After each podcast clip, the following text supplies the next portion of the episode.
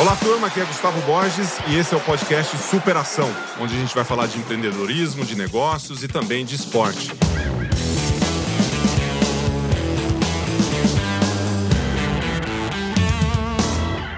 Olá, turma, tudo bem? Sejam bem-vindos ao Superação, podcast que fala de empreendedorismo, de superação, disciplina, foco e alta performance. Além disso, vários outros assuntos que a gente vai compondo aqui, mas sempre, sempre falando de coisas boas e trazendo convidados que são excepcionais no que fazem, contando um pouco da sua história e falando sobre tudo aquilo que fez essa pessoa ter sucesso, ter a sua superação, construir os seus empreendimentos. E hoje eu tenho um convidado muito especial, é um cara muito bacana, a gente já se conheceu virtualmente já há um tempo e parecia velhos amigos, né? Porque a gente chegou aqui, peguei ele no aeroporto, eu fui o Uber dele hoje, né? Peguei no aeroporto, levei para almoçar, trouxe aqui, depois eu vou levar para a próxima reunião e tá tudo certo. Hoje eu tenho comigo Gabriel Grangeiro, que é um entusiasta da educação digital, um grande empreendedor, vocês vão conhecer muito mais dele hoje. Diretor-presidente fundador da Gran Cursos Online e da GG Educacional, grupo empresarial que tem como lema o ensino aliado à tecnologia. Autor de dois livros, um deles está aqui, e a gente vai falar dele, né? Que é o Manual é, do Imparável e a Disciplina Imparável. É um livro de capinha vermelha, né? Escrito, e tem um cara que fez o prefácio que é muito massa. Quem escreveu o prefácio desse livro do Gabriel foi o Gustavo Borges. Seja bem-vindo, Gabriel. Obrigado pela presença aqui. Gustavo, muito obrigado. Muito honrado de estar aqui hoje. Obrigado pela parceria, por ter me recebido tão bem. Tanta gentileza aí que até constrange. Então, quero retribuir com boas dicas, com bons insights aí pra galera. Porque eu sou do interior, viu, Gabriel? Então, tu me acha meio esquisito que eu sou do interior, sou de Tuverava. Então, a gente recebe bem com um cafezinho, pão de queijo. Eu sou quase mineiro, fica ali perto da, do Triângulo Mineiro. E é. você vem lá de Brasília, né? Então, é praticamente um um interiorano também, né? Brasil é uma cidade grande, né? Mas você vem de Brasília mesmo, é a sua é, cidade?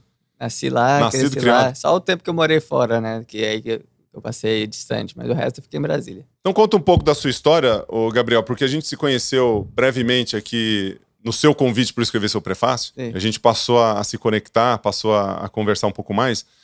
E aí quando eu descobri tudo que você fazia, né, porque a gente não, não, se conhecia até então, eu fiquei impressionado com a sua carreira empreendedora, né? Formado em NYU, New York University, formado em administração, entrou no mundo de empreendedorismo por conta do seu pai, né? Que investiu, era investidor na área de educação. Então, queria que você contasse um pouco se você sempre teve esse olhar empreendedor dentro do, né, de ser um empreendedor e como é que você caiu nessa questão de, de educação digital? Conta pra gente. Bom, vou começar do, da faculdade, né? Então fui fazer, tive a oportunidade, privilégio, né? Meus pais aí pavimentaram vários caminhos da minha uhum. vida. Um deles foi estudar no exterior. Uma belíssima universidade, né? Isso. NYU. Entrei em NYU, na Stern School of Business, é, inicialmente com foco de fazer finanças, né? Porque Ganhar Nova dinheiro. York, é, todo mundo ali quer, quer ganhar dinheiro, quer trabalhar em investment banking, quer trabalhar depois private equity, quer fazer uma carreira no mundo financeiro que paga muito bem, geralmente, né? Apesar de que você rala pra caramba, mas paga muito bem. Então, meu, meu foco inicial era ir para esse mundo. Isso em 2010, né? Tinha recém completado 18 anos. E aí, fiz a faculdade um tempo. Em 2012, em férias universitárias, retornando para o Brasil, eu tinha um plano de fazer um estágio no Banco Central. Porque Brasília não tem as sedes dos grandes bancos, são todos em, em São Paulo. E eu queria ficar perto dos meus pais, né? já passou ano todo longe as férias universitárias do meio do ano são mais longas, né, nos, nos, Estados Unidos, é o contrário daqui. E aí eu fui fazer esse estágio no Banco Central, tinha um programa lá aberto, tinha que fazer uma inscrição e tal, era não remunerado, né, então era uma coisa mais para você aprender. A ideia era com pouco currículo, para no ano que vem fazer aquele estágio importante, que é o estágio do junior para o senior year, e depois continuar trabalhando nos Estados Unidos. E acabou que eu fui negado para trabalhar no Banco Central, para trabalhar de graça, até brinco com isso, fui negado para trabalhar de graça porque eles queriam apenas estudantes de faculdades e instituições de ensino superior do Brasil. Então, por um critério sumário ali. Perderam você. É, não podia, não podia entrar, não podia nem concorrer, vamos dizer assim. E aí eu fiquei ali, pô, vou ficar três meses parado. Não sou de ficar parado, né? Sempre fui uma pessoa muito disciplinada ali. Minha mãe sempre é, me incentivou a ter uma rotina, fazia aula de, de piano quando eu era mais novo. Agora não toco mais nada, né? Mas fazia. É, tinha sempre uma rotina, estudava, fazia dever de casa, fazia as coisas. Então, nunca fui de ficar à toa. Em razão disso, eu olhei o que eu ia fazer. E eu já tinha uma vivência no mundo da educação, que você mencionou um pouco, né? Meu pai tinha escolas físicas de provas e concursos. né? E em Brasília apenas. Então não chegou a expandir para o Brasil. Ficou só em Brasília, algumas escolas físicas, e eu já tinha trabalhado nessas escolas na parte de frente mesmo. Então, é, secretaria, atendimento, almoxerifado, tudo que você imaginar eu já fiz um pouco. É, meu pai, vamos dizer assim, me arrastou quando eu tinha uns 14 anos ali, para depois da aula ir lá fazer um expedientezinho para incutir em mim esses valores de trabalho duro, de você ganhar seu próprio E para já ver como é que é o negócio, né? Como é que é trabalhar, né? Porque como é que é, é exato. Então, ver, conhecer um pouco, né? É, desse, desse, dessa realidade, né? De, de, que é empreender, o que, que é uma empresa e o que, que é o, o trabalho e o suor próprio. Então, eu já tinha uma vivência nesse mundo de educação, e mais especificamente nesse mundo de concursos e provas. E aí eu voltei para isso. Eu voltei, eu comecei a olhar e eu vi que estávamos e estamos diante do que é uma grande revolução, que é a revolução do conhecimento. Hoje você pode estudar com o melhor professor do mundo do conforto da sua casa. Hoje isso é muito óbvio. Em 2012 era menos, né? Mudou muito, né? Principalmente que a gente teve uma pandemia que ajudou a, a forçar um pouco acelerou, essa situação. Acelerou isso. bastante, né? É, acelerou a adoção né, do, do, do, ensino online, mas já, já, era já é um caminho sem volta, né? Então, em 2012 eu vi isso, eu vi, caramba, tem uma revolução diante de nós algo totalmente gigante ali. A gente pensa assim, teve a revolução da agricultura, a revolução industrial, agora... É, teve a internet e agora a revolução do conhecimento impulsionado pela internet, que, que tem revolucionado tantas outras áreas. Nesse sentido, como é que você vê o Brasil se posicionando nessa, nessa revolução? Você que está inserido dentro desse mercado. O mercado que está crescendo, já cresce no mundo, já cresce em várias em vários lugares em vários países, né? É. Como é que é isso dentro do, do nosso país, essa revolução digital? na era do conhecimento, né? no foco do conhecimento. Como é que você vê? Tem sido um, um grande motor de inclusão social. É, o Brasil é um país muito desigual, um dos mais desiguais do mundo, e, e, e o caminho para para reduzir a desigualdade e aumentar a prosperidade do país e, e as oportunidades. Então, e a educação é o caminho para se fazer isso. Então, a gente percebe isso até com os nossos próprios alunos, né? Nós hoje temos 360 mil alunos ativos pagantes, número cresce dia após dia grande parte desses alunos em cidades, é mais da metade em cidades com menos de 200 mil habitantes, também mais de metade com uma renda familiar inferior a três salários mínimos. Então, o ensino online traz para esses alunos melhor conteúdo, melhor plataforma, todas as ferramentas que todo que a pessoa da capital, do centro de São Paulo tem, ou a pessoa lá do interior, na sua casa, desde que tenha acesso à internet, mesmo não precisa nem ser das melhores internets que a gente consegue transmitir ali o conteúdo com a internet mediana ali, até não tão boa, ter essa oportunidade de estudar. Claro que a realidade socioeconômica de cada um varia, isso cria, impõe outros uhum. desafios, mas pelo menos você tem essa chance. Então o Brasil vem se posicionando como um, um, um, do, um dos líderes, eu diria, Nesse.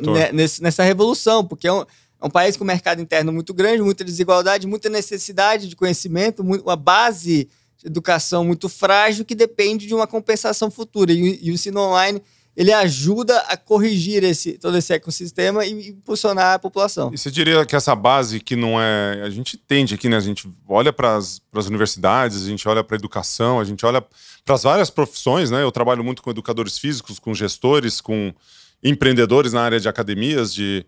É, e no business de do fitness, né, em natação, escola de natação, a gente vê que realmente a hora que você vai contratar, você tem um nível.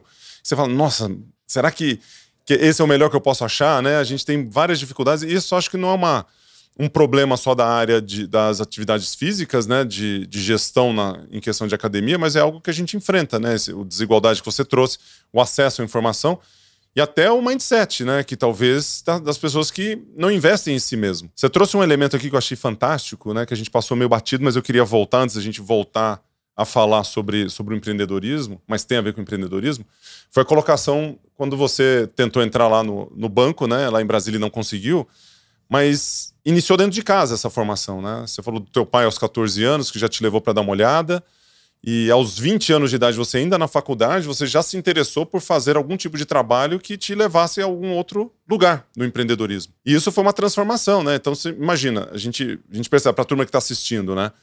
Se você quer empreender, você não precisa esperar ter 25, 30, 40, 50 anos para empreender. E se você vai empreender, você pode empreender dentro do trabalho que você está, ou você pode criar um, um novo negócio, que foi o que você fez. Quando você estava com 20 anos de idade, com todos os desafios que você tinha ali, o que, que passava pela sua cabeça? Que daqui a nove anos você ia estar sentado aqui no podcast da superação, né, falando sobre os 300, 400 mil alunos que estão dentro da plataforma, ou seja lá o que for que você está construindo, você sabia para onde você ia? Você, você, tinha noção disso tudo que você estava construindo? Então, muita gente me pergunta isso, né? Você tinha noção de que chegaria é. É, esse tamanho e tudo? E, e, eu digo, não é para ser é, arrogante, nem nada disso. É, eu tinha noção sim. Eu enxergava aquilo como um dos pontos mais importantes de inflexão da história da humanidade, que é essa revolução da, do conhecimento. E a gente tinha pessoas muito boas, mesmo a equipe pequena, a gente começou com um grupo ali de 11 profissionais, sendo que três eram terceirizados, é, para começar esse, esse negócio, né? Então, até estava te falando no almoço, a gente começou de maneira independente, a gente não queria que isso ficasse inserido dentro de uma escola física, ia ser mais uma coisa ali dentro. Eu convidei o Rodrigo lá, meu sócio, a gente começou o empreendimento, a gente é, não tinha muitos recursos, né? As escolas do meu pai não estavam não estava indo tão bem, então ele não tinha também como, como ajudar tanto. O que a gente conseguiu foram, foram alguns equipamentos, o capitalzinho próprio que a gente tinha, e aí começou a, rodar o negócio. E aí a gente, a gente sabia naquela época, esse negócio tem o potencial de atingir milhões de pessoas. Parece um pouco ousado dizer isso quando você não tem ah, nada. Mas é um sonho. Parece né? que você é, é, até desconexo da realidade, mas assim, a gente sabia. Então, estar aqui com você é um grande. Isso eu não imaginava. Por quê? Porque eu não imaginava que eu ia entrar nesse mundo, conversar com tanta gente legal, abrir evento para. É, como a gente abriu, a gente faz eventualmente alguma coisa presencial, mais esses congressos que eu te falei, duas, três mil pessoas, a, a, ser recebido pelos alunos, escrever livro, isso eu não imaginava. Agora, a empresa crescer e impactar lá, muita gente, eu imaginava, porque eu acreditava muito na tese e nas pessoas, mesmo poucas, que começaram com a gente. Pô, muito legal isso, né? E você vê que assim, você tem uma visão de empreendedor, visão de futuro, obviamente. Agora, teve que ralar, né? Ralar.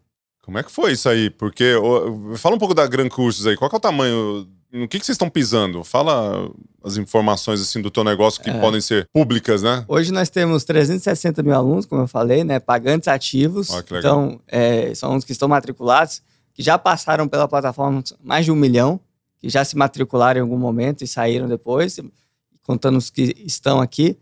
Nós temos 650 colaboradores diretos é, CLT 650 professores conteudistas, que são parceiros que trabalham ali é com a propriedade intelectual. Somos o quinto site de educação mais acessado do país. Olha só. Com 18 milhões de sessões por mês de acessos. Então, é, são números grandiosos. A gente tem 30 mil cursos né, na, na, nossa plataforma. Isso eu achei absurdo. Eu, achei absurdo. Assim, eu não consigo imaginar 30 mil cursos numa plataforma, né? Isso é um número absurdo, né? Mesmo para quem trabalha com educação ou eu tô fora da realidade, assim? Não, é grande, é grande. Eu acho que talvez seja que tem mais cursos aí do não, mercado. você tem 650 professores com, produzindo conteúdo, trabalhando para que isso aconteça, né? E é mais lógico que você vai só dando upload, upload ali. Como eu te falei, a gente tem curso lá para prefeitura do interior de não sei da onde, magistratura federal, uhum. pós-graduação, exame da OAB, então é, tem um leque muito grande, mas sempre com qualidade, porque a gente sempre coloca um especialista para supervisionar aquilo dali. É um mundo que a gente acaba não conhecendo, né? Que você vai conversando, vai é. discutindo. Pô, você entra no almoço ali, a gente ficou ali, pô, eu perguntando é. do seu negócio e perguntando do meu, né? É. Até uma boa preparação pro, pro podcast aqui, que você vai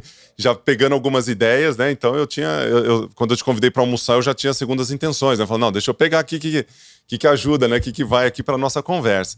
E uma coisa que me chama a atenção, e aí eu queria que você explorasse um pouco isso, que a gente está falando de uma plataforma de cursos para concurseiros, né? Que é o nome, concurseiros, que chama? É. é. Para quem está buscando um concurso público.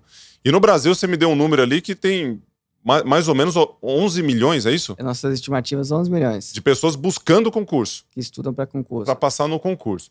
E aí eu fico imaginando, né, das dificuldades, que é muita gente procurando, né? Tem várias vagas espalhadas, desde a prefeitura de, de uma cidade de 10 mil habitantes, como é, o Ministério Público ali, que o cara quer entrar para um cargo, talvez, de uma remuneração mais, mais alta. Mas a minha pergunta é em relação ao seguinte: que dentro do esporte você está acostumado a vencer ou perder, né? Você bate na trave, você vai você tá com o gol aberto, às vezes você chuta, chuta para trave, às vezes você tá preparado, alguma coisa acontece mentalmente para você não dar o seu resultado. Isso é uma, uma relação assim emocional muito grande, né? E eu fico imaginando as provas. Eu lembro quando eu tinha prova de na escola que eu tinha, eu ficava quase doente na noite anterior, né? É. Em alguns momentos eu deixava rolar. Mas eu lembro também do, do, de Olimpíadas ou de provas importantes na competição que eu ficava tão preocupado na noite anterior que eu ia mal no dia seguinte pela ansiedade, pela tensão, aquela coisa toda. Como é que é isso nessa vida de concurseiro, né? Tem alguma coisa que vocês trabalham nesse sentido? Porque eu imagino que é uma pressão muito grande, porque a pessoa, o sonho dela é fazer isso, né? É, é assim que funciona? É, é, um projeto de vida, né? Projeto uma, de vida. É uma fase que a pessoa tá.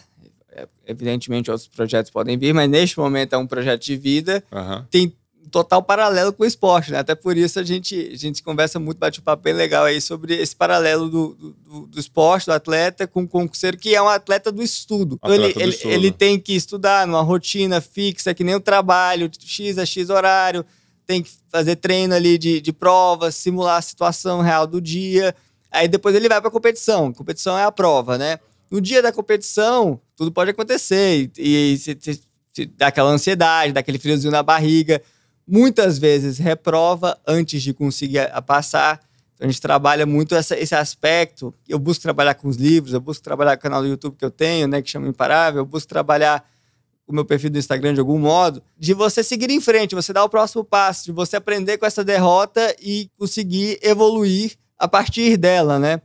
O concurseiro, ele, como atleta, ele precisa ter essa mentalidade sempre de aprendizado de conseguir seguir mesmo depois de uma derrota, porque elas geralmente vêm e vêm em grande número. Resiliência, né? Resiliência. É. Você, vai, você faz a prova lá e, e você estava falando, eu estava pensando, né? Pô, o atleta do concurso público, né? O atleta do estudo.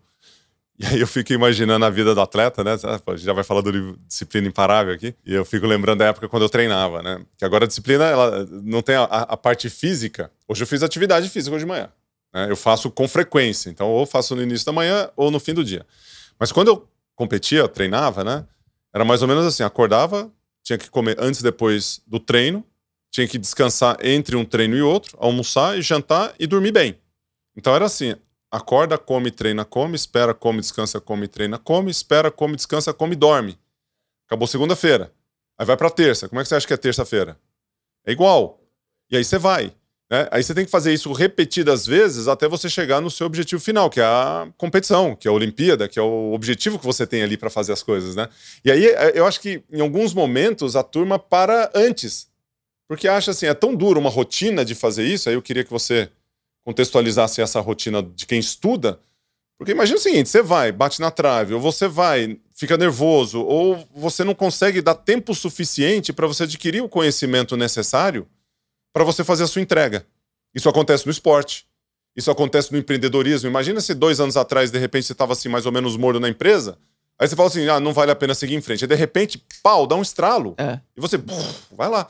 Estava falando do, dos números ali, desde que a gente fez o prefácio aqui até hoje, pô, cresceu não sei quantos mil lá o número de, de alunos, porque o negócio está fluindo, né, e está e tá crescendo. Como é que é isso na disciplina do concurseiro, né? Na disciplina do estudo, na dedicação dele, né? Como é, como é que seria uma rotina, um dia desse, dessa pessoa? O dia varia muito, né? Tem gente que trabalha, estuda, tem uhum. gente que, entre aspas, só estuda, né? As pessoas falam isso até com tom pejorativo, mas o estudo cansa mais às vezes do que o trabalho, né? A gente tem que ter esse. Tem, esforço mental muito grande. Né? Esforço mental, concentração, estudo dedicado mesmo, presente, não aquele estudo meia-boca, né? Deixa claro pra turma, o que é o estudo meia-boca? Ó, galera, vocês vão escutar agora o que é estudar meia-boca, vai. É estudar olhando no WhatsApp a cada dois minutos, é você a cada. Não ter foco, né? É. Não ter. ficar distraindo. É, porque o estudo exige um estado de presença. Você bloqueia essa presença a cada dois minutos, você não vai reter nada com profundidade. Você vai pegar o raso. E o raso não serve para uma prova de, de, maior nível, ou até mesmo de nível intermediário. Então, tem que ter profundidade, né? Então, assim, a rotina varia. Agora, o, o ponto, que eu acho que é, que é o ponto central e a dificuldade, tanto do atleta, como do empreendedor, como do estudante, é que esse trabalho, ele é meio invisível. Você fica ali treinando de, de manhã, de noite. É quase no... treinando escondido, assim, né? É, ter treino escondido, ninguém tá vendo. Só, seus pais, às vezes, pô, esse menino só fica no quarto estudando é, só fica lá treinando, o resultado não vem naquele, naquele momento. É, e aí, isso, isso é difícil você seguir em frente nesse contexto, né? Mas tem uma hora que se você persistir, se você fizer a repetição como você falou, esticar a abraçada, como você me falou uma vez. Estica e finaliza. Estica e finaliza a abraçada, né? Com, com repetição, com mais excelência, né? Como você disse. Vai chegar uma hora que os resultados vão vir. E aí eles começam a vir de maneira cascata, né? Começa a ganhar uma prova ali, uma prova ali. Você passa. Eu vejo isso muito com os estudantes. Podem reprovar em muitas provas, depois eles começam a passar em muitas. Às vezes nem as que eles estavam tanto focados, porque já tem uma base tão forte que eles conseguem ir para um, um, um caminho alternativo parecido. Muito legal. É, então, é, é, e aí é, é, que nem aquela máxima ali do bambu chinês, né? Cinco anos construindo raízes, ninguém tá vendo nada, parece que nada tá acontecendo, perda de tempo, e depois em meses dá uma espichada ali, 15 metros de altura, um feito extraordinário. Não foi. Não foram aqueles meses que fizeram essa espichada acontecer. Foi o trabalho de raiz. E às vezes o trabalho de raiz ele é feito no inverno, ele é feito no escuro, ele é feito no momento que ninguém tá vendo. E, mas ele é, ele é feito no momento que tem que ser. E aí chega a primavera e, e, e aparece o sol. Quem não construir as, as raízes no inverno não vai ver o sol. Essa, essa analogia é incrível, né? Porque às vezes a, a, construção do processo ela é muito dura, né? Ela leva tempo, cara. Tudo bem que você só tem 29 anos já fez tudo isso, né? Queria saber de você o seguinte: você tem uma clareza no que você fala, né? Na forma como você conduz aí as suas respostas tal.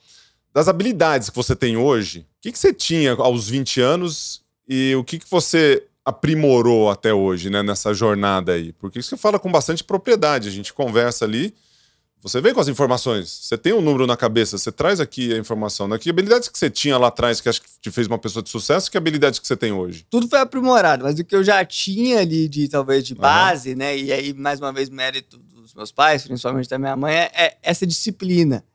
Que virou tema de livro, que é tema que você traz com frequência aqui para o pessoal que é essa disciplina de começar algo e terminar, de você se consistência, né? Você comprometer com alguém, você vai lá e faz.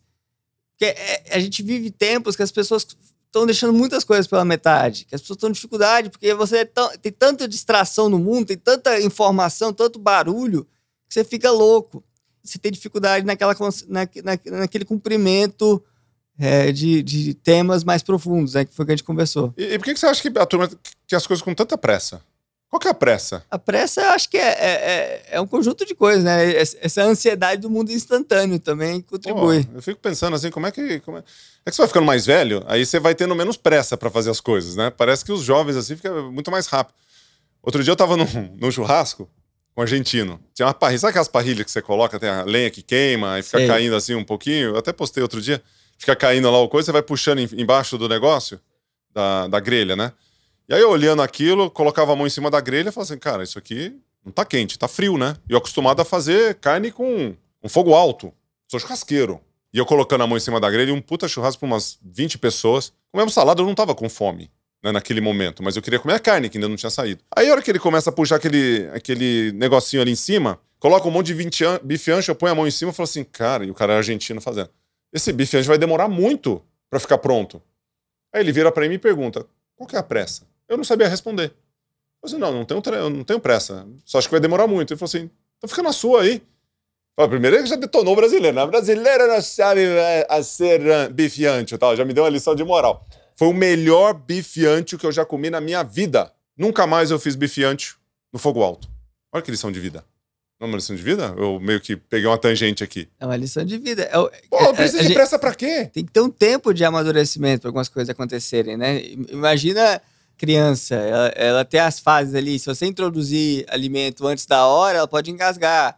Se você é colocar ela para andar de bicicleta antes da hora, ela pode se machucar. Mas tem uma hora que é para fazer, tem uma hora que é para colocar. E às vezes as pessoas querem pular as etapas. Exato. E às vezes a, a vida está fora de ordem da pessoa porque ela está fora de ordem no que ela está fazendo. Então tem que ter esse cuidado é, para respeitar o processo e o tempo, né? Não, isso eu fico, eu fico louco com pessoas que querem fazer tudo rápido e acabam fazendo mal feito, não tem a consistência, não tem aquela coisa que você. E você é um cara que zela pela qualidade, né? Pegar aqui o teu livro, e neste momento que a gente está gravando esse podcast, é o primeiro no Kindle da Amazon. Na categoria de educação, categoria ampla educação. Categoria de educação tá é categoria grande. É, é, pô, é gigante. É a maior que tem. É maior que tem. Eu não sei se é maior, mas Vamos eu sei que é, que é grande. pô, educação deve ser a maior. Me fala desse livro. Disciplina Imparável. Filosofia de vida para cumprir o que precisa ser feito e crescer em todas as áreas. Eu adorei o livro. Muito legal. Me conta dele. Como é que ele surgiu? Como é que você. O que ele traz que pode tornar uma pessoa imparável? Muita gente me pergunta, Gabriel, como é que eu faço para ter mais disciplina? É, uhum. Pergunta às vezes na caixinha de perguntas do Story, pelo direct, no e-mail. Não é uma coisa assim que você explica em poucas frases, pelo menos na minha opinião, porque a disciplina, né, como está aí na capa do livro, é uma filosofia de vida, é um estilo de vida, é toda uma construção que você faz dentro para fora que demanda um certo tempo. Não tem como você dizer que é disciplinado porque hoje você cumpriu tudo que você precisa ser feito. Quando você fizer isso por 5, 10, 10 anos, aí você pode talvez se considerar disciplinado. Então, a, a disciplina, ela exige tempo para acontecer. E aí eu, eu pensei, não tem uma resposta pronta para isso rápida, mas eu quero construir alguma coisa que ajude as pessoas a alcançar essa resposta. Aí eu vi que não tinha muito livro no mercado sobre disciplina, principalmente no Brasil, e eu pensei, vou, vou, vou bolar alguma coisa nesse sentido para ajudar o pessoal, né? E essa construção ela parte de, de artigos que eu escrevi nos últimos anos, né? Eu, eu escrevo artigos semanalmente há 311 semanas é, toda legal. semana, toda segunda-feira. Quer falar de consistência e de disciplina aí, ó. Feriado, dia santo, todo, toda segunda-feira sai o artigo no blog, né? E eu peguei os artigos ligados à disciplina de algum modo, fiz adaptações, evidentemente, para o contexto de um livro, e aí lancei a obra, né? Que, que ela é dividida em quatro partes. A disciplina, ela, ela precisa ser compreendida na, na visão da obra, né? Que eu trouxe, que eu acredito, em quatro partes. A primeira é a compreensão dos sentimentos humanos. Não tem como você ser disciplinado se você não conhece seus próprios sentimentos, se você não tem autoconhecimento, se você não se conhece. Então, essa é a primeira parte. Segundo, relacionamento com o tempo. Não tem como ter disciplina se você despreza o seu próprio tempo, se você não valoriza o seu tempo, se você não organiza o seu tempo, né? A terceira vertente é você, é a visão do, a respeito dos sonhos. Então, é, você ter uma visão muito clara do que você quer, onde você quer chegar, os sonhos que você possui.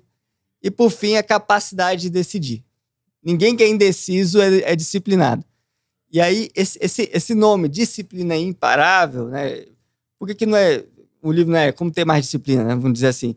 Porque tem gente que até às vezes é disciplinado, mas acontece alguma coisa difícil na vida delas, um momento mais Perde. escuro, para, desiste. É, então, consegue ser disciplinado num contexto padrão. E tem aquela pessoa que é até persistente, que é o imparável nesse caso. Pessoa que não desiste, mas totalmente desestruturado, desordenado, meio errático, um dia faz de um jeito, um dia faz do outro. Não é aquela disciplina, né? aquela, aquela constância, aquela fluidez necessária uhum. para você fazer algo de médio e longo prazo mais relevante. Então você tem que unir os dois. Você tem que ter disciplina, mas você precisa ser persistente e perseverante. E aí que entra a disciplina imparável. Não, muito legal. E o contexto amplo aqui, eu pego algumas partes, né? A gente podia ficar horas falando de todos os temas aqui, toda e, e como você trabalha cada um deles, né, em relação ao seu livro. Mas um dos que eu mais gosto, assim, é que os autores que você tem como referência aqui, eu sou muito fã, né? principalmente o Brandon Bouchard, que eu falo demais, né, do Brandon. Você tem aqui é, você falou de vários outros, e, e, tem uma parte aqui, que é essa parte aqui que eu, eu, gosto demais, né? Eu gosto disso aqui, ó. Porque eu vou falar para a turma que está assim, liderando a si mesmo. Né? Aí você contextualiza todo, que a questão da disciplina você precisa se liderar, liderar uh, em si mesmo. E a questão da liderança, que eu queria te perguntar, né? Que às vezes a gente fica querendo que a turma lá faça alguma coisa, mas dentro de casa a gente não tá, não tá muito arrumado, né? Então vamos cuidar da nossa casa, ou fisicamente da nossa casa, é. da nossa família, e fisicamente cuidar da nossa própria vida, né? Que é o liderar a si mesmo. Porque se você não está em ordem, né, no contexto geral, né, vamos dizer, a saúde está legal, mas a família não está.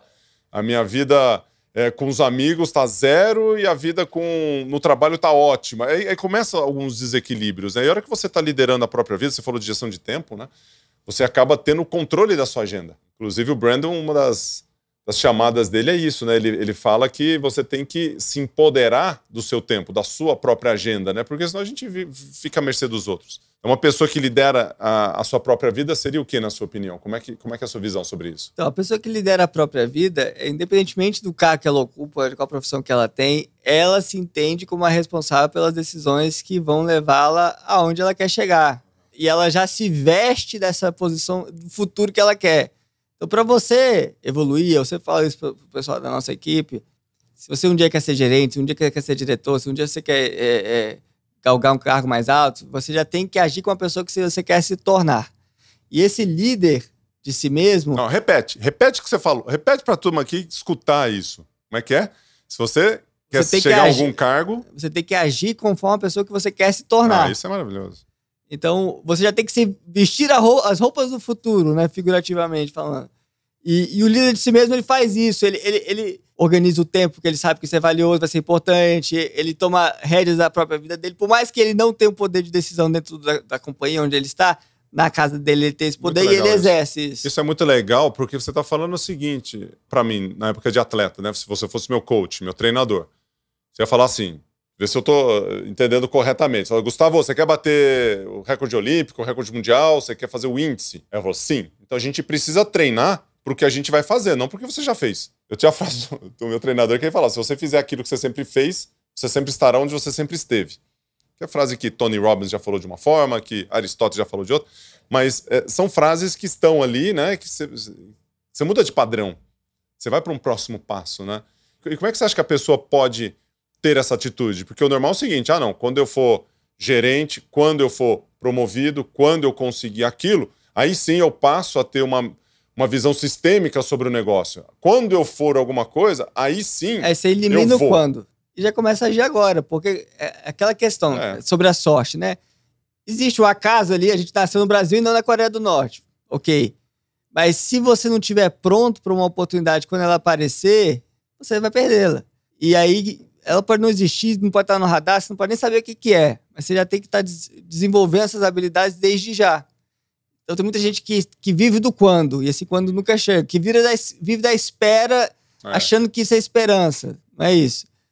Agora, se você começar a fazer isso no momento, sua chance de. a sua sorte, né? Encontrar a oportunidade aumenta. Não, é muito legal. Você falou a esperança na espera, né? Tem, no livro Inteligência Emocional tem uma parte que eles falam sobre que o Snyder, que é o Daniel Goleman que escreveu o livro, mas tem um pesquisador lá, um cientista, que ele fala que a esperança, a tradução que eu tive lá do, da parte que ele fala sobre isso, ele fala que a esperança é a vontade de se querer com os meios de se obter. É o cara entrando em campo, né? Você tem vontade que as coisas aconteçam, é. mas você tá no campo ali fazendo acontecer, né? Você não tá assim, na torcida, querendo que o seu time. Pra que time você torce? Flamengo. Flamengo? Boa. Então você não tá na torcida lá querendo que o seu time. Você tá em campo, né? Tá cabeceada, volta, passa a bola, vai pra defesa. É, é, é a esperança operosa, né? A esperança de quem tá na arena de batalha. Opa. Que tem os críticos ao redor, mas você tá tentando.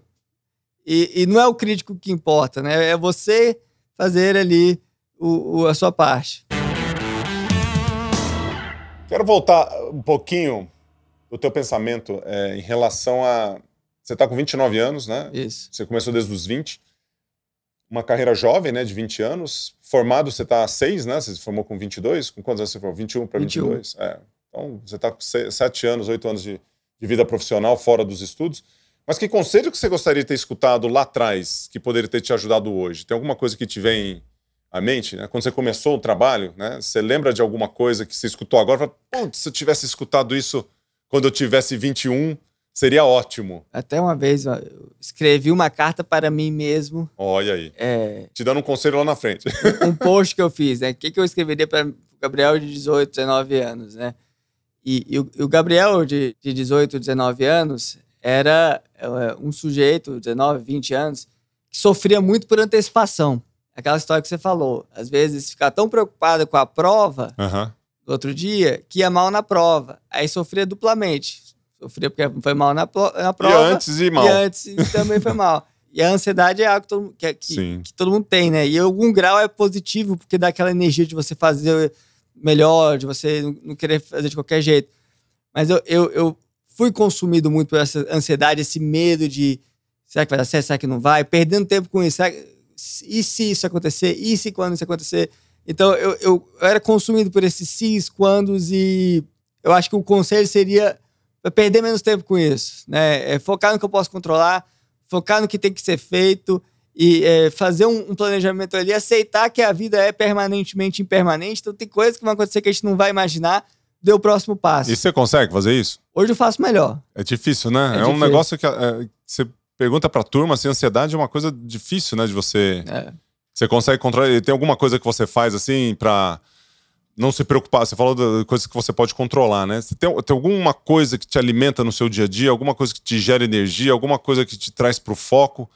Tem alguma coisa que você faz para estar tá mais presente e se preocupando menos com essas outras coisas que, que podem te incomodar, que são externas? Tem alguma, Uma coisa que você faz especificamente assim? Bom, tirando o aspecto aí, vamos dizer, bioquímico, né? De você cuidar bem da saúde, fazer exercício, tomar muita água. Então, eu me cuido muito, apesar de ter uma rotina intensa. Eu, é, exercício, para mim, é, é, que nem reunião de conselho, assim. Só, eu só desmarco se for um negócio absurdo.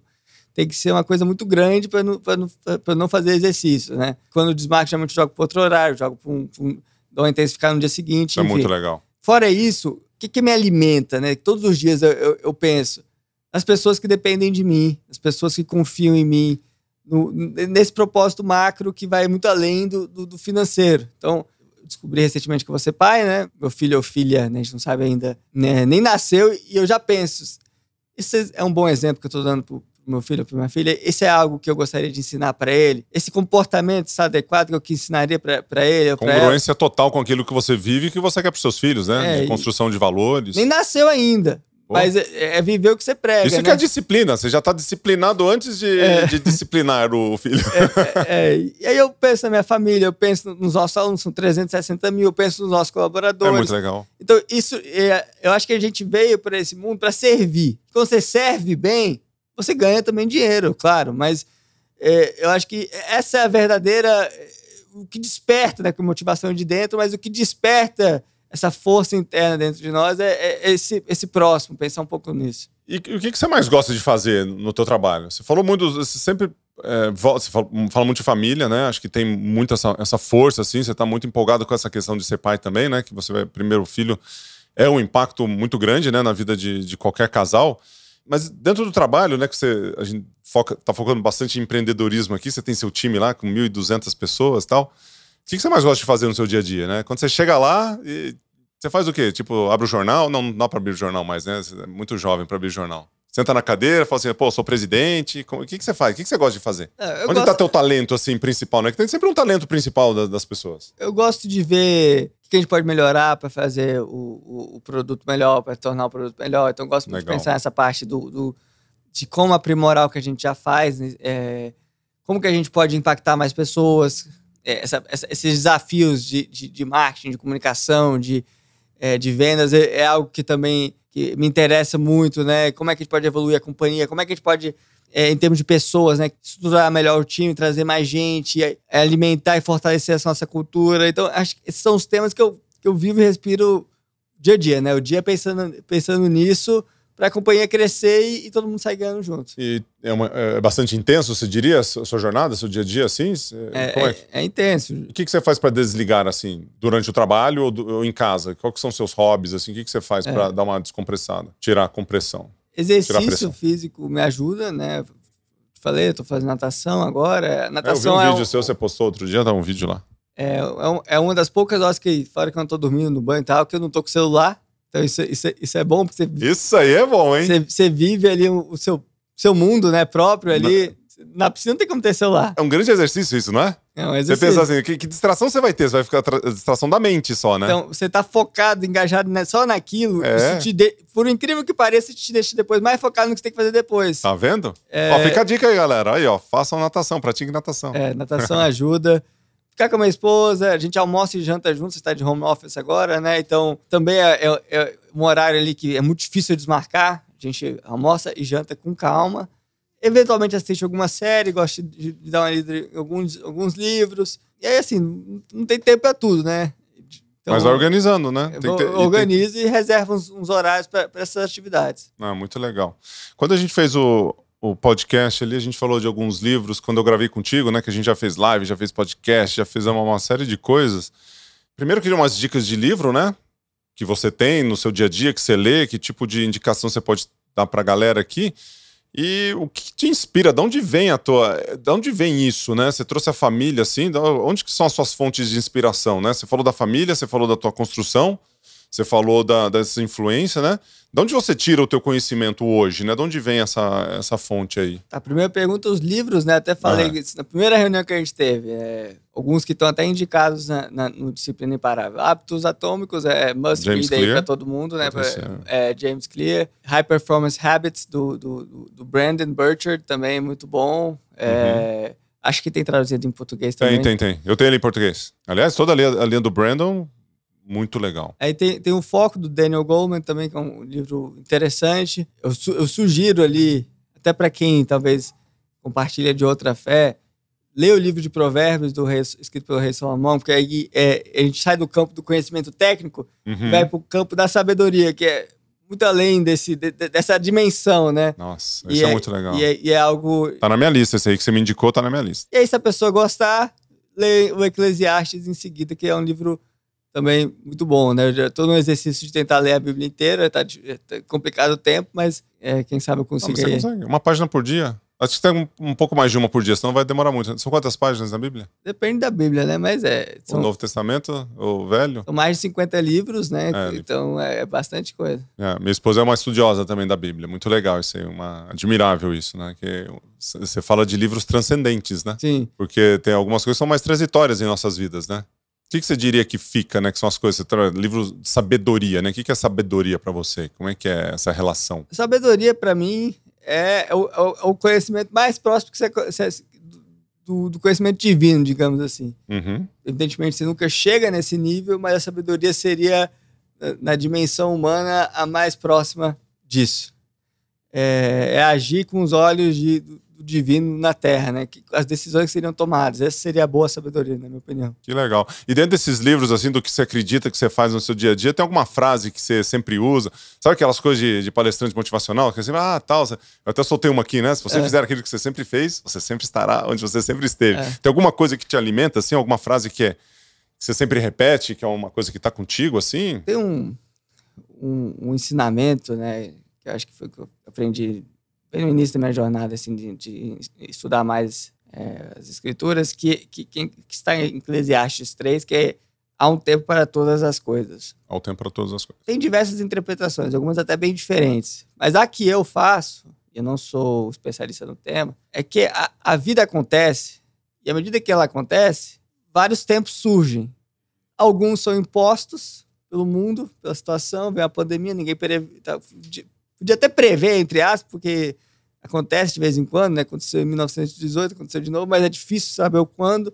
Acontece uma guerra, dependendo do país, acontece uma situação muito fora da curva, mas em outras a gente se auto-impõe e a gente tem que depois sair disso. E outras são fases, né? Então a fase de você ficar mais retraído, uma fase de você ficar mais imerso ali com seus amigos, uma fase para você se dedicar mais ao trabalho, outra que você às vezes se dedica mais à sua casa. Então, esses tempos da vida, né? Não dá para ter aquele equilíbrio 100%. É um balanceamento, né? É um balanceamento que ele vai sendo balanceado ao longo do tempo. Então, eu, eu acredito muito nisso, que há um tempo para todas as coisas, que há fases da vida que a gente tem que respeitar, momentos de plantio, momentos de colheita. As pessoas, eu acho que se entenderem isso, vão ter um pouco mais de paciência, vão ter um pouco mais de energia para se engajar no que precisa ser feito. Porque os projetos grandes eles demoram um certo tempo, né? E, e, e tem que respeitar isso. É, e, e, o respeito da, do nosso tempo ele é fantástico, né? Eu, você fala desse negócio de equilíbrio e, balanceamento, né? Eu fico imaginando aqueles, aquelas balanças de açougue, né? Você coloca um peso aqui e um peso do outro lado. Você coloca muito peso de um lado, ele afunda e o outro vai lá para cima. Você tira e vai e começa a virar um pêndulo assim de cima e embaixo, né? A vida tem um pouco disso às vezes, né? E às vezes a gente fica muito, muito tenso em relação a essas mudanças que acontecem em nossas vidas, né? Alguma coisa inesperada que acontece. E aí a resiliência entra em, em campo, né? A inteligência emocional para lidar com, com um certo tipo de, de ação ali para fazer uma construção maior, né? Porque a nossa jornada é longa, como você disse. Então, a hora que você olha para o futuro ali, você fala, pô, pra onde que eu tô indo, né? Falando de clareza da, da busca e tudo mais. Gabriel, eu queria que você desse aqui três sacadas que te trouxe até aqui. Como assim? Você já falou muita coisa legal. Se você fosse resumir assim em três sacadas, fala, cara, segredo da vida, né? Aquele negócio, o segredo da vida do Cortella, né? Que vaca não dá leite, já viu essa? você tem que tirar. Pode ser isso também. Mas três sacadas, assim, sacadinhas que você acha que, que funcionam bem. Você trouxe vários elementos aqui, mas se você fosse pegar assim três, fala, ó, essas três aqui, acho que são sacadas que eu tive e que eu vivenciei que vale a pena a gente lembrar. Qual seriam? A primeira sacada, né? O sonho, ele não é o ponto de chegada, mas ele é o ponto de partida e ele é o combustível para o caminho. Tem muita gente agora que está tentando assim matematizar, falar que tudo são objetivos e metas e, claro, existem objetivos e metas, existe todo o processo ao longo de, desse caminho, mas tudo, pelo menos na minha experiência, começa a partir de um sonho, de um desejo grande, algo maior que você visualiza E isso precisa ser alimentado o tempo inteiro. Porque isso te ajuda a encarar o processo, a, a, a encarar as adversidades, a viver os dias escuros, a atravessar o inverno, para depois você chegar ali na primavera. Então, primeira sacada pessoal é realmente qual, qual, é esse sonho que você tem? O que, que, que, é que você quer fazer? Quem é que você quer ajudar? É, é, é, é o seu filho, é a sua filha, é, é a sua família, é uma autorrealização ali muito importante. É, é, nunca mais se preocupar com dinheiro na vida e construir algo grande que ajude as pessoas. Então, eu acho que tem que ter muita clareza nisso. E todo dia. Que legal. Se alimentar. É uma, é uma reflexão diária, né? Então, sonho é combustível para o caminho. É, não é o início, não é o ponto de chegada, mas é. É o início, o início da jogada. e o combustível. Início e combustível. Beleza. Dica 2. Dica 2, né? A gente chega em determinados momentos da vida, acontecendo muita coisa. Não sei se isso já aconteceu com você, mas aconteceu comigo, né? E a gente fica questionando: será que eu dou conta? Será que eu vou conseguir? Será que isso é para mim? Será que eu tô, às vezes, sair da minha alçada, né? Talvez. E aí eu digo, para quem acompanha, você dá conta. Mas você dá conta com base, eh, se você considerar três pontos. Primeiro, você dá conta, mas você não dá conta de tudo ao mesmo tempo. É aquela história que eu falei, tempos e fases da vida, ajustar, balancear, é, mas nunca vai ser 100%. Então, às vezes, eu vejo isso muito com as mães que, que estudam e que nos, que nos acompanham, ficam, essas mães ficam muito culpadas. Ah, não estou conseguindo fazer, dar atenção que eu gostaria de, de, de dar para meu filho. Mas você está estudando justamente para dar uma vida melhor para ele. É, então, essa é uma fase que você está passando pra, justamente para ajudar o seu Legal. filho. Ótima Então, dica, você dá conta de estudar, mas às vezes é aquela parte mas de... Mas se organize, né? Se organize e, e respeite os tempos. Porque Muito aí bom. você vai conseguir é, equalizar depois. Mas tem que ter, tem que ter essa consciência para não ser consumido pela ansiedade, pela culpa e fazer ali o que precisa ser feito. E a terceira? A terceira dica, tem um no livro de, de, de Jó, na Bíblia, está escrito: é, Jó observa né, que, que a árvore cortada ao cheiro das águas vai brotar de novo. O que é esse cheiro das águas? Interpretação, talvez a fé, a, a sua, o que você acredita. É, ele percebe que tem esperança, mesmo para a árvore cortada, a árvore que caiu, que a partir daquele tronco pode dar caule, pode, pode crescer de novo, pode virar uma, uma, uma árvore bonita. Você vai para o livro de Eclesiastes, o rei Salomão diz: não importa se a, árvore cair para a esquerda ou para a direita, onde cair o tronco, ali ela vai ficar. Aí você pensa, tá, mas o que o Salomão falou é meio pessimista, né? Onde é que caiu, vai ficar. Não é para te dar uma dica aqui para motivar a galera. Aí você tem que unir as duas interpretações. O que acontece? Se você, o que aconteceu, aconteceu, vai ficar lá. Você pode se apegar ao tronco que caiu ou ao que resta e que pode brotar a partir do cheiro das águas, que aí você interpreta como você quiser. É o seu tra trabalho, a sua fé, a sua esperança, é que a esperança operosa, como a gente disse. É o famoso chorar sobre o leite derramado, né? Aí, ou você vê uma, uma forma positiva de, de, é, de entender aquilo. Se apega ao que você pode fazer, ao que sobrou, é, ao que você tem de ferramentas ainda, e não ao que deu errado. E aí, inevitavelmente, o empreendedor passa muito por isso. O empreendedor se ferra muito né, ao longo do caminho, geralmente. É, o estudante, o atleta, às vezes vão ter momentos assim. E, vo e você vai ter que ter essa mentalidade de, de fazer acontecer, de reconstruir a partir do que sobrou. Muito legal. For, o empreendedor se ferra muito, né? Por isso que tem ferramentas, né? É. pois é. que piadinha ruim essa, né? Gostou? Foi legal, né? Eu achei, eu achei bom. É a primeira vez que eu pensei, alguém já deve ter falado isso, né? Mas tá, tá ótimo. Ó, peguei aqui, ó. Sonho não é o ponto de chegada, mas é o ponto de partida, né? O combustível para o caminho. Você dá conta, mas não de tudo ao mesmo tempo. Se apegue ao que você tem de ferramentas para construção. Foi essa tradução que eu fiz. É, ferramentas as ferramentas que você tem para reconstruir ou para construir de novo. Para for. construir. Você já publicou isso aqui no seu Instagram, essas frases assim? Já, né? Tem, tem artigos, né? São 311 textos, umas coisinhas pinceladas de um. Que vai. Por né? aí. Né? É. De repente, sacadas do Gabriel Grangeiro. Aí você põe lá três sacadas, né? Vira pro lado, põe um carrossel, que tal? Aí pode ser legal. Eu faço umas coisas assim, mais ou menos, as frases de vez em quando. Muito joia. Sei que eu tenho mais duas perguntas para você, cara. A gente. Um podcast muito legal aqui, já estamos há um tempo conversando, muito bom falar contigo. E eu queria saber, eu, se você fosse explicar para alguém como que o seu mindset de sucesso fez você chegar onde você chegou, como que você descreveria esse mindset? fazendo mais uma reflexão daquilo que você constrói, daquilo, daquilo que você pensa? É um mindset sempre do, do da construção, sempre do, do que dá para fazer, desapegado dessa lamúria, desse vitimismo, dessa apontar dedos, né? Então, é, só existe um caminho, né? Que, que é aquela máxima que tem pessimista, acho que frase do Jorge Paulo Lemos, se não me engano, tem pessimista bem sucedido. Agora, às vezes, as pessoas confundem isso com é, aquele otimista meio desconectado.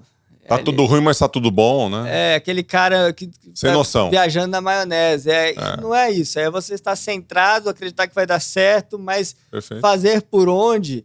Aí esse fazer por onde é a parte mais difícil, né? Porque você tem toda uma série de coisas que você nem sabe, às vezes, que vai ter que percorrer. Por isso você tem que estar muito bem abastecido desse sonho que eu mencionei antes. Aproveitando que a gente está aqui no, nos encerramentos, eu tenho uma última pergunta que é o seguinte: se você fosse escrever uma carta para você daqui a 10 anos, 20 anos, quero que você tenha uma previsão do futuro. O que, que você acha que vai acontecer no nosso futuro? Para onde que a gente está indo, né?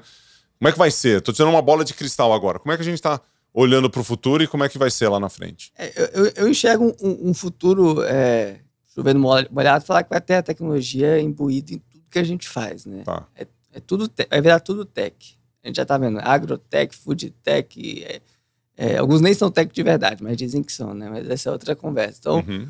tecnologia muito enraizada dentro do que, do, de tudo que a gente faz. Isso é irreversível, é o que vai acontecer. Talvez o diferencial das empresas que vão bem, das pessoas que vão ser bem-sucedidas, para as pessoas que vão chutar a boca do balão, vai ser realmente conseguir usar essa tecnologia, usar essas ferramentas, todo esse ecossistema cada vez mais conectado, interativo, com menos barreiras. Já se fala em metaverso, em realidade. É, fazer esse podcast numa realidade virtual, de algum modo, né? E parecer que é real. Mas quem conseguir gerar conexão, gratidão, conversar com as pessoas, gerar reciprocidade, vai sempre ser muito mais bem sucedido. E aí, isso é, é a união né, do, da, do campo mais humanístico com o campo da tecnologia que tende a ser mais para o lado matemático racional. Quando você une esses dois de uma forma que faça sentido, aí você vai muito além. É, esse, esse é uma previsão boa e um desafio, né? Porque às vezes a gente acha que a máquina vai ter relação, relações humanas. E não vai, né? A tecnologia, para ter relações humanas, você precisa ter um ser humano para gerar sentimento, para ter essa conexão, né? Ou para produzir aquele negócio. Então a gente tá. tá é um, uma bela visão de futuro, né? É, e vamos ver o que, que vai acontecer. vai acontecer coisa boa. Vai acontecer coisa boa. Turma, curtiram aí? Curtiu, Gabriel? Foi ótimo, excelente. Você gostou? Gostei pra caramba. Você, você escuta podcast? Você curte podcasts? Como eu é que é? escuto um pouco, é. é. Tem alguns que você gosta, assim, que você tem mais referência? O que, que você gosta de escutar quando você vai pros podcasts? Superação, né? Que você escuta sempre. Superação, às vezes eu, eu, eu escuto o, o Joel, né? O Joel, Joel tem um, um podcast bacana. É, super legal. Eu escuto pouco porque eu tenho pouco tempo, né? Que legal. É, é, e quando eu tô treinando, eu boto música mesmo. Bota música, rock and roll? Não. O que, que você põe? É música eletrônica. Música eletrônica? Tá valendo. Esse aqui, é um, aqui a gente tá no Tia Café, aqui é rock, né? Mas é. tá valendo. Gabriel, obrigado. Super obrigado, obrigado por estar aqui. Agradeço. Espero que tenha gostado. Super, pá, obrigado pela sua contribuição. Parabéns pelo livro. Disciplina Imparável aqui, que já tá bombando. E 100% da receita aqui vai para vai uma instituição de caridade. Isso, 100% do valor arrecadado. É, tava quase esquecendo disso, fala disso. 100% do valor arrecadado, inclusive valor de custo, tá? Então a empresa arca com custo 100% da produção e, é. e a, o valor de capa mesmo ali, vendido no site, vai para o Instituto Beno Capara, que é do Jerônimo Temel, né, que é o fundador, é, que cuida de famílias em risco alimentar. Uhum. Ele falando, né, eu já levei um tiro na barriga, mas eu nunca, eu acho que isso não, nem se compara à pessoa que passa fome. Passa, passar fome realmente é, é, talvez seja a pior, uma das piores coisas que um ser humano pode vivenciar e, e isso é uma causa que a gente apoia, gente acredita muito. Muito legal. Então, para todos vocês aí, obrigado pela participação, por escutar aqui nosso podcast. Sigam Gabriel Grangeiro nas suas redes, arroba Gabriel Grangeiro. Gabriel.grangeiro Gabriel.grangeiro é igual arroba Gustavo.borges. É. Tem um ponto no meu também. É. E o arroba Gran Cursos Online. Online, isso. Legal. Valeu, turma. Um grande abraço para vocês, espero que tenham curtido. Tchau!